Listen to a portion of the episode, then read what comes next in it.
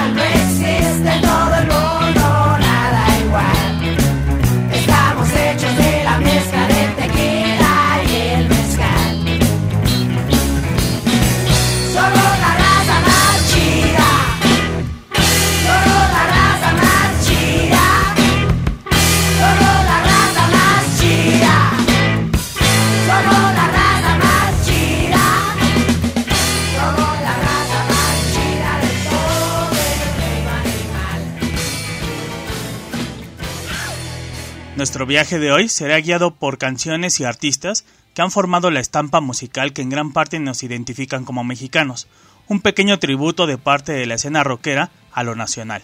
y sirva esta entrega para ir calentando motores e iniciar el festejo patrio. Sin duda, el Tri es uno de esos grupos que a lo largo de su carrera se ha encargado de reflejar la realidad nacional en sus letras, siempre con humor y un lenguaje característico. Cuenta Alex que en una tocada en Chicago al lado de los Tecolines y la Sonora Santanera, el público estaba muy tranquilo escuchando a los grupos previos al Tri. A la mitad de la presentación de la Santanera, el grueso del público expulsó a los ubicados en la zona VIP y comenzaron a gritar el nombre de Lora. La Sonora terminó de tocar pero confundieron el grito de Lora con el clásico Otra, así que salieron a supuestamente complacer al respetable. No duraron ni 30 segundos cantando cuando las sillas les fueron lanzadas y tuvieron que bajarse de la tarima. El tri salió a tocar y el slam comenzó con toda su fuerza. Así que la jefa de bomberos le advirtió a Alex que tenía que calmarlos si no apagaría las luces y la tocada terminaría. Alex le dijo, No sabes lo que va a pasar si haces eso. Yo hablo con ellos mejor. De nada sirvieron las palabras de Alex, pues al iniciar el siguiente tema, el público siguió con el festejo, así que los bomberos apagaron las luces. Alex Lora y compañía salieron corriendo del lugar, pero alcanzó a ver cómo la policía montada ya había sido bajada de sus caballos y los animales andaban corriendo sin jinete. La batalla campal fue inevitable. Casi 100.000 personas reunidas intentando ser contenidas por unos cuantos elementos policiales tan fácil que hubiera sido dejar a los mexicanos bailar y cantar.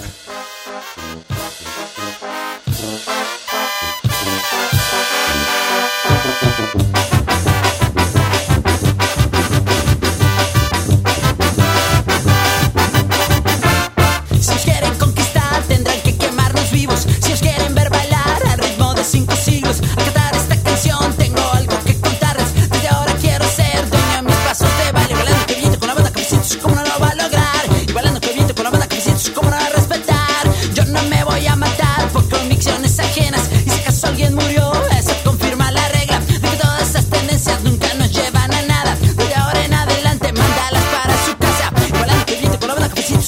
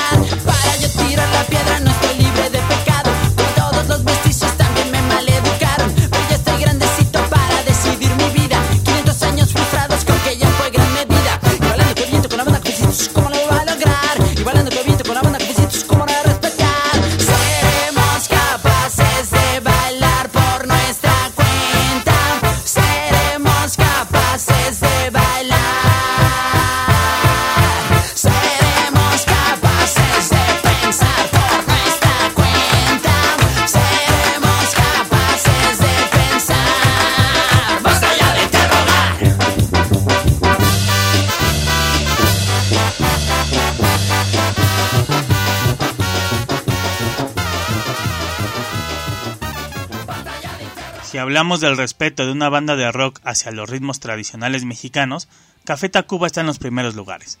Pero la cuestión no ha sido nada fácil para los de satélite, no solo por el abucheo que recibieron cuando presentaron su disco Rey en México, y en ese concierto el público los agredió pues preferían que siguiera tocando la cuca, sino también la falta de respeto hacia el trabajo de los Tacubos en algunos medios de aquella época. En su presentación en el 92 en el Lula Palusa, los pusieron como la primer banda del día. Prácticamente, cuando las puertas se iban abriendo, los tacubos hacían tiempo para ver si algunos paisanos se acercaban, pero uno de los organizadores les advirtió que si no tocaban se tenían que bajar. Así que lo hicieron tan solo para los latinos que estaban haciendo la limpieza del lugar y uno que otro estadounidense que pasaba por casualidad. Como buenos mexicanos, esta experiencia no los desanimó en su deseo de seguir haciendo música y sobre todo la que les inspira siempre dejando en claro el respeto y admiración por los artistas que los han influenciado y los ritmos tradicionales de nuestro país.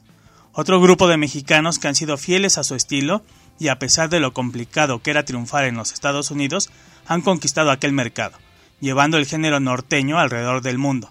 Así que nos enrolamos para escuchar uno de los covers más añejos del rock mexicano a los Tigres del Norte. Thank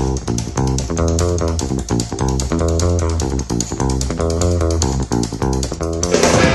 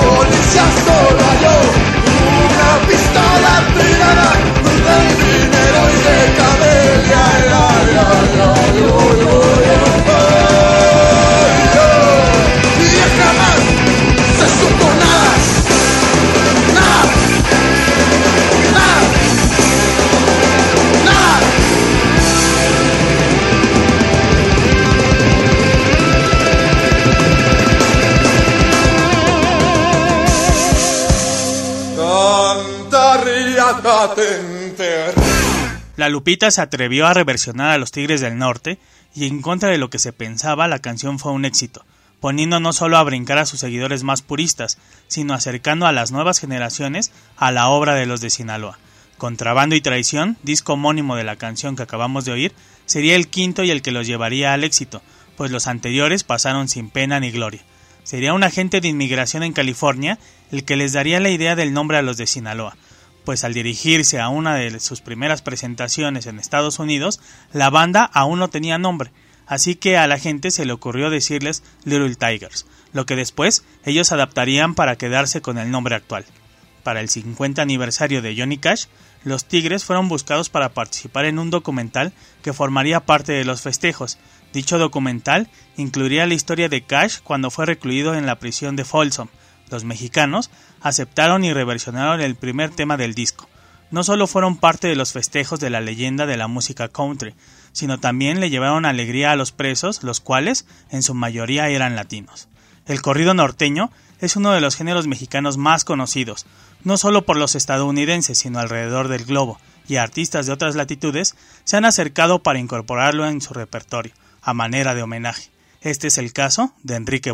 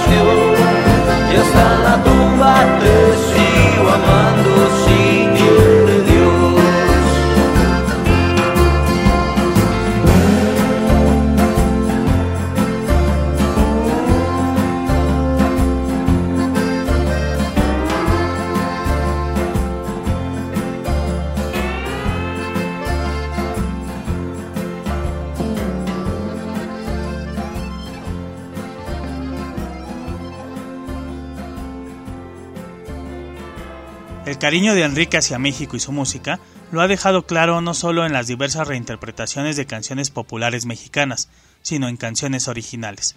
En su disco licenciado Cantinas, el español hace un recorrido por diferentes temas latinoamericanos, incluyendo La tumba será el final, canción que ha sido interpretada por un gran número de grupos no solo norteños, pues los Lobos la han grabado muy a su estilo.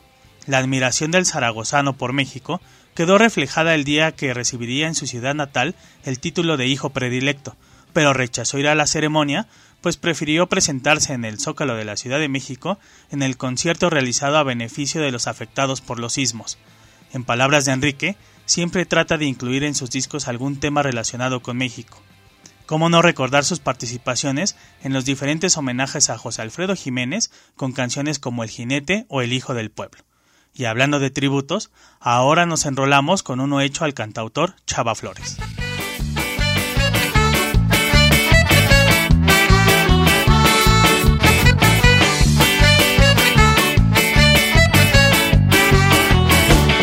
Desde las 10 ya no hay donde parar el coche, un ruletero que lo quiere uno llevar. Llegar al centro, atravesarlo es un desmoche, un hormiguero no tiene tanto animal. Los almacenes y las tiendas son alarde, multitudes que así llegan a comprar. Al puro fiado porque está la cosa que arde, al banco llega nada más para sacar. El que nada si la semana está sin lana, acompañar la palangana y en el monte de piedad. Hay unas colas de tres cuadras, las ingratas, y no falta el papanatas que le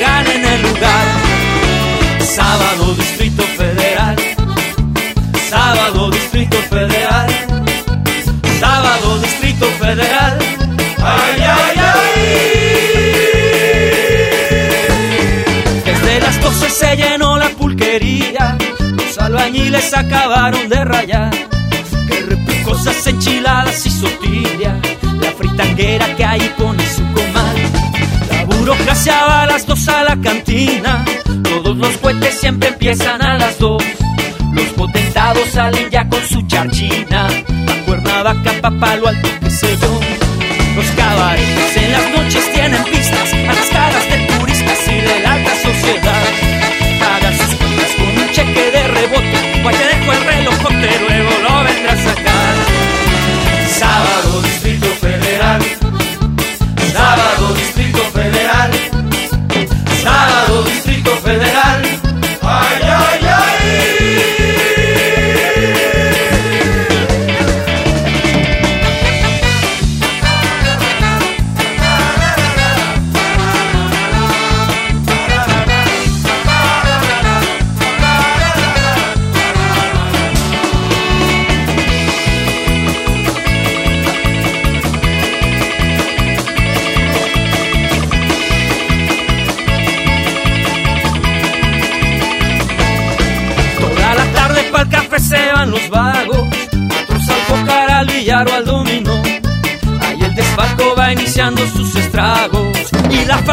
muy bien, gracias, no comió.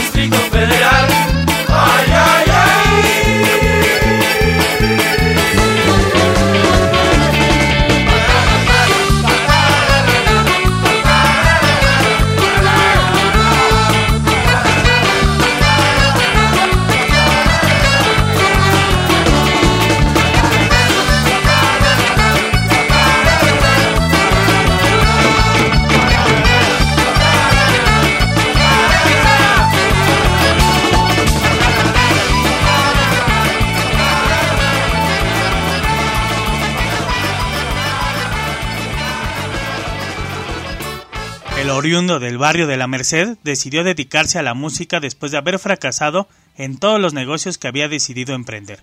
Un cronista de la ciudad, pero sobre todo, creador de caricaturas musicales donde la idiosincrasia del mexicano se ve plasmada de una manera singular y a quien los estrambóticos decidieron hacerle un homenaje en su disco Puro Macanazo. El chilango pasó un año de su vida en la cárcel de Lecumberri, gracias a que un compadre lo acusó de supuestamente robarle 25 mil pesos, mismos que se negó a pagar. Si volviera a nacer, quisiera ser el mismo pero rico, nomás para ver qué se siente, decía Flores, pues la pobreza lo persiguió toda su vida. Criticaba a la industria musical, pues los dueños de las disqueras eran los que realmente se hacían ricos con las ventas. Cobrador, cargador, repartidor y hasta dueño de una salchichonería serían algunos de los oficios que el chilango experimentó, pero sería su trabajo en una imprenta lo que lo llevaría a acercarse a la composición y a descubrir las letras de varios autores de la época, para empezar con su trabajo como letrista. La lista de cantantes que interpretaron sus letras es grande, entre ellos Pedro Infante Oscar Chávez, Miguel Aceves Mejía y uno de sus mejores amigos, José Alfredo Jiménez.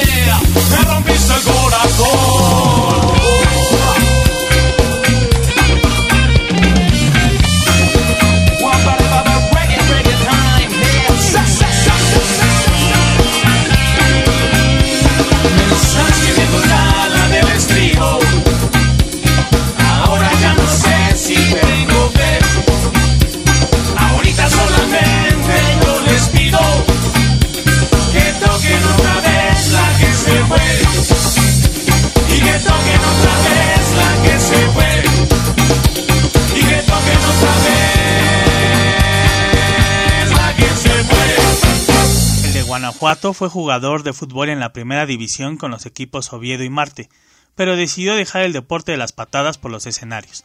El día que logró una cita con un productor musical para ser escuchado, dicho productor le ofreció el piano y la guitarra para que se acompañara. Él, con pena, le confesó que no sabía tocar ningún instrumento.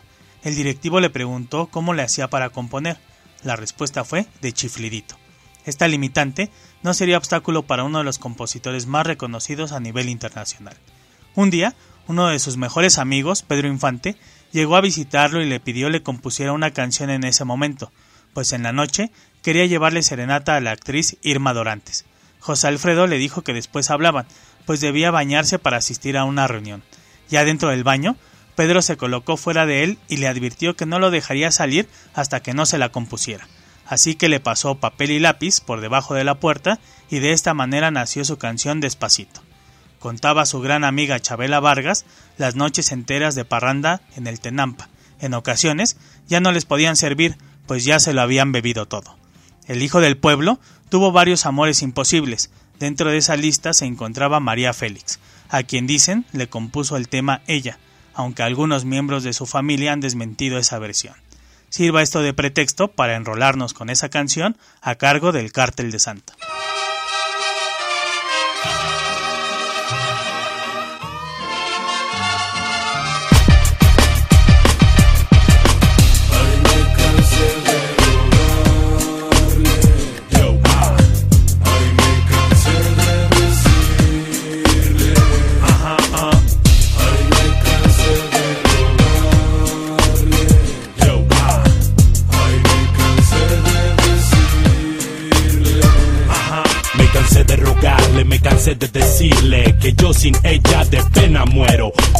Se me acabó el dinero, si sus labios se abrieron, fue para decirme ya no te quiero. Amor sincero, solo en tus sueños. Yo sentí que mi vida se perdía en un abismo profundo y negro como mi suerte. Tratar de detenerte sería sencillo si en mi cartera hubiera un gran cheque. Quise hallar el olvido al estilo Jalisco, pero resulté ser más regio que el puto cabrito. No sé si me explico. Cuando se acaba la lana, las mujeres vuelan como los pajaritos. Yo,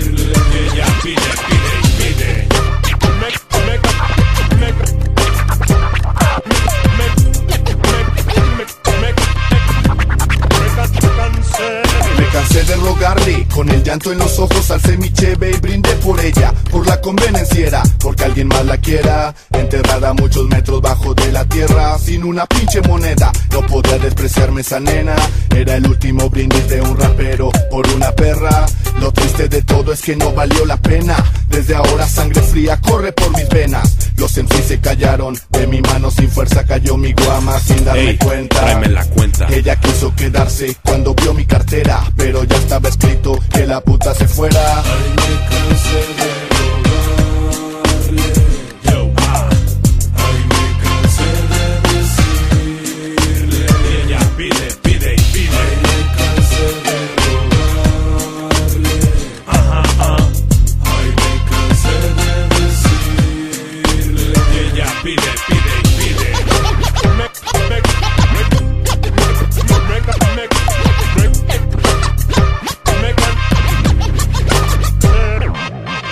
José Alfredo y su amigo Javier Solís se alejarían debido al coqueteo de este último con la entonces pareja de Jiménez, Mari Medel, por lo que Solís sería vetado de la compañía en la que trabajaban en ese entonces. Años más tarde la disquera lo reuniría para hacer las paces y como fin de esta pelea José Alfredo le compuso la canción La Retirada. Dentro de sus historias de amor existe una con Irma Serrano, quien en ese tiempo era amante del sangriento presidente Díaz Ordaz. José Alfredo le escribió Si nos dejan, para proponerle escapar. Para su desgracia, la tigresa prefirió al exmandatario. El alcohol lo acompañaría durante sus 47 años de vida y sería este el que terminaría con ella, pero también lo usaría como fuente de inspiración para realizar, según la versión de sus familiares, más de 200 canciones. Y es que una cantina sin una canción de José Alfredo no sería una verdadera cantina. Ya entrados en temas de alcohol, sigamos con una canción que invita a ir por unos tequilas.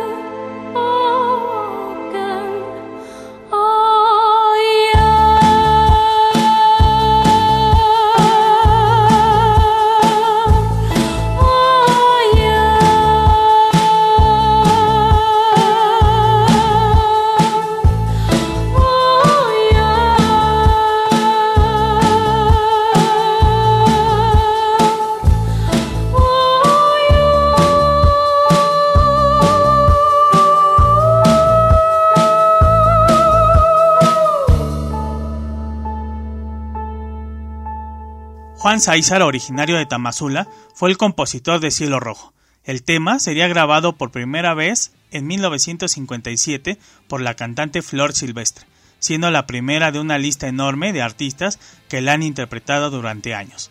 A Juan y a su hermano David los descubrió un productor mientras cantaban en un río y los llevaría a la XCW a probarse. Ese sería el inicio de dos hermanos que no solo incursionaron en la música, sino en la cinematografía. Hello Seahorse sería uno de los grupos invitados para formar parte del disco llamado Vi Mexicano, en el que grupos de la escena rockera latinoamericana reinterpretan temas del cancionero popular mexicano. Dicho disco se realizó para conmemorar el bicentenario de la independencia de México, así que si desean escuchar El Son de la Negra en versión ska, a Saúl Hernández en combinación con Los Lobos, o a Eli Guerra haciéndole homenaje a Chabela Vargas, les recomiendo que lo escuchen en su totalidad. Dentro de la imagen sonora de nuestro país, podemos encontrar la voz de un comediante que con la imagen del Pachuco logró conquistar al público mexicano y al cual recordaremos a ritmo del Salón Victoria.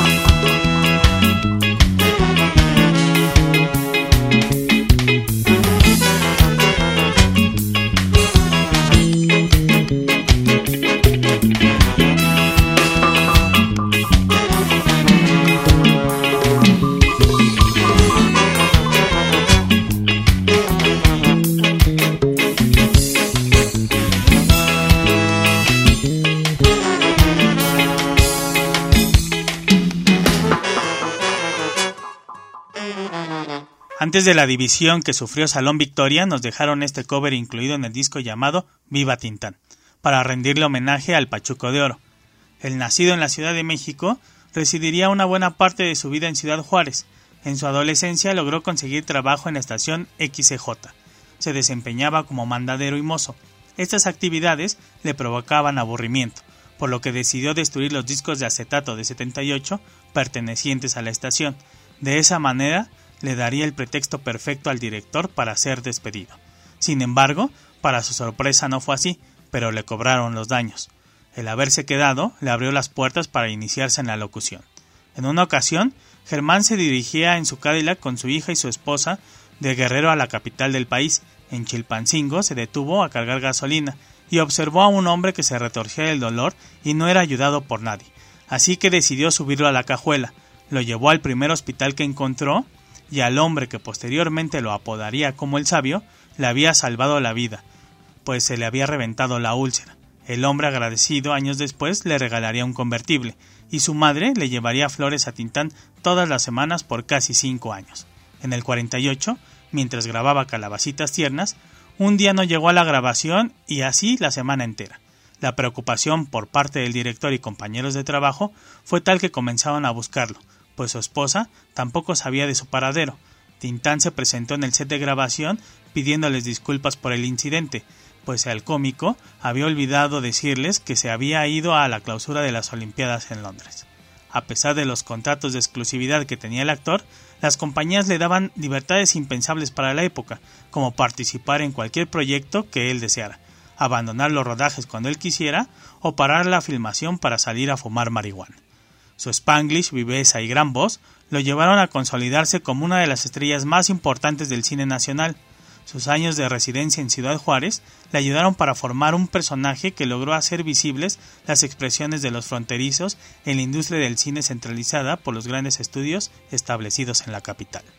Y ya en el norte del país, escuchemos una rolita del Divo de Juárez.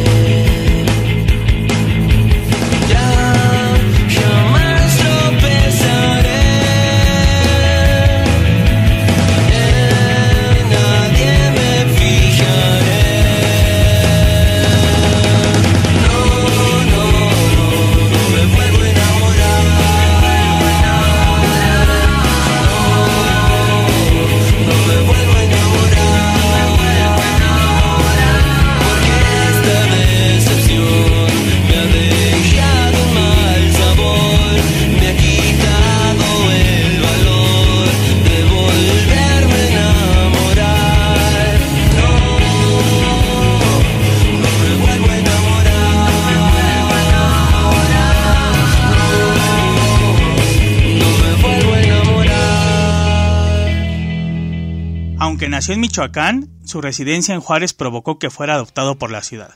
Juan Gabriel, nombre artístico que decidió utilizar, fue uno de los prestigiosos presos de Lecumberri durante 18 meses, debido a un robo que finalmente no se le pudo demostrar. Aún siendo menor de edad, pedía permiso para cantar en los bares y cabarets en la avenida Juárez. Algunos guardias de seguridad se hicieron sus amigos y le permitían el acceso. En ocasiones le dejaban dormir en los bares. Cuenta Natalia Lafourcade cuando visitó al Divo en su casa para trabajar en el tema que cantaron juntos Ya no vivo por vivir, ese día comenzó a las 6 de la tarde y terminó a las 5 de la mañana. En esa ocasión, el Divo le entregó una canción inédita y no tenía idea de cómo interpretarla, por lo que los nervios la traicionaron y según ella ha sido una de las peores veces que ha cantado. Juan Gabriel la llevó fuera de la cabina para escucharse y le aconsejó siempre hacerlo, pues era la única manera de realmente darse cuenta que estaba haciendo mal. El distinguido con las llaves de la ciudad de Buenos Aires, el Vaticano, Madrid y Asunción ha sido grabado no solo en español, sino en portugués, francés e italiano. Siempre presumió de su afiliación priista y en una ocasión al ex candidato Francisco Labastida le pidió que en caso de ganar la presidencia eliminara los impuestos hacia los músicos, por la justificante de ser quienes le llevaban la alegría al pueblo. El escritor Nicolás Alvarado fue linchado por expresar su opinión sobre el cantante. Ya saben, en estos días pensar diferente cada vez es más difícil, pues la opinión en masa cada vez es más común. Las palabras del escritor fueron Me irritan sus lentejuelas no por jotas sino por nacas, su histeria no por melodramática sino por elemental, su sintaxis no por poco literaria sino por iletrada. Juan Gabriel nos ha dejado letras que le han dado la vuelta al mundo, siendo interpretadas por artistas internacionales, dejando en claro su talento para componer. Existe una canción que se incluye en la lista de temas con mayor número de interpretaciones a nivel mundial, pasando por voces como la de Frank Sinatra o de Beatles.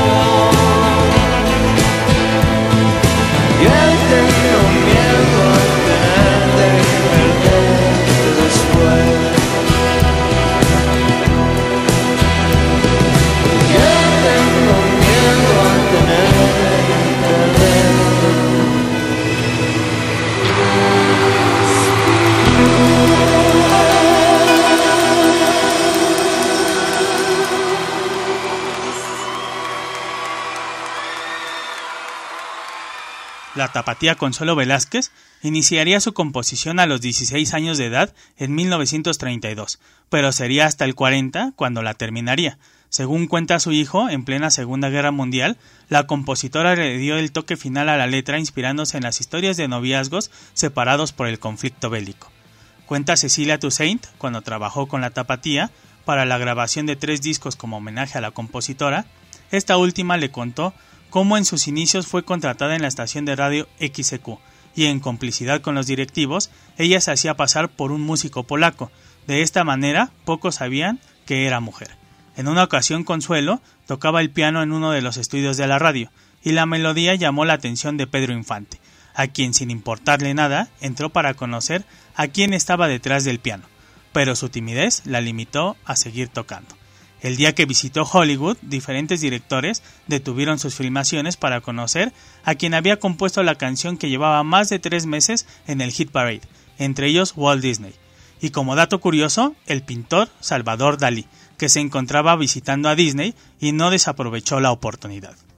Los artistas mexicanos han logrado rebasar nuestras fronteras llevando una muestra de nuestra cultura y dejando en claro el gran talento que poseen en el caso del rock, inyectándole el power mexicano que ha sido influencia para muchas de las bandas dentro del continente. Es así como llegamos al final de nuestro viaje de hoy, y en esta ocasión quiero dedicárselo a todos esos mexicanos que se encuentran fuera de nuestro país, luchando por crecer y aportando su conocimiento y trabajo para hacer de este mundo algo mejor. Gracias por escucharnos y espero a través de la música se hayan sentido más cerca de nuestro país. Y aprovecho para recordarles nuestras redes sociales en Facebook e Instagram como Radio Patito. En Twitter soy Radio Patito y nuestra página web radiopatito.com. Yo soy Víctor Hernández y esto fue Enrolados. Esto fue Enrolados, Enrolados, donde el rock en español nos permitió conocer parte de su historia. Enrolados te lleva a revivir la historia del rock en español, rock en español. Enrolados, donde el rock en español y tú se conectan. Se conectan. Porque somos amantes del audio. Lo que escuchaste, escuchaste, es el material auditivo de generacionpodcast.com. Genética sonora. Genética sonora.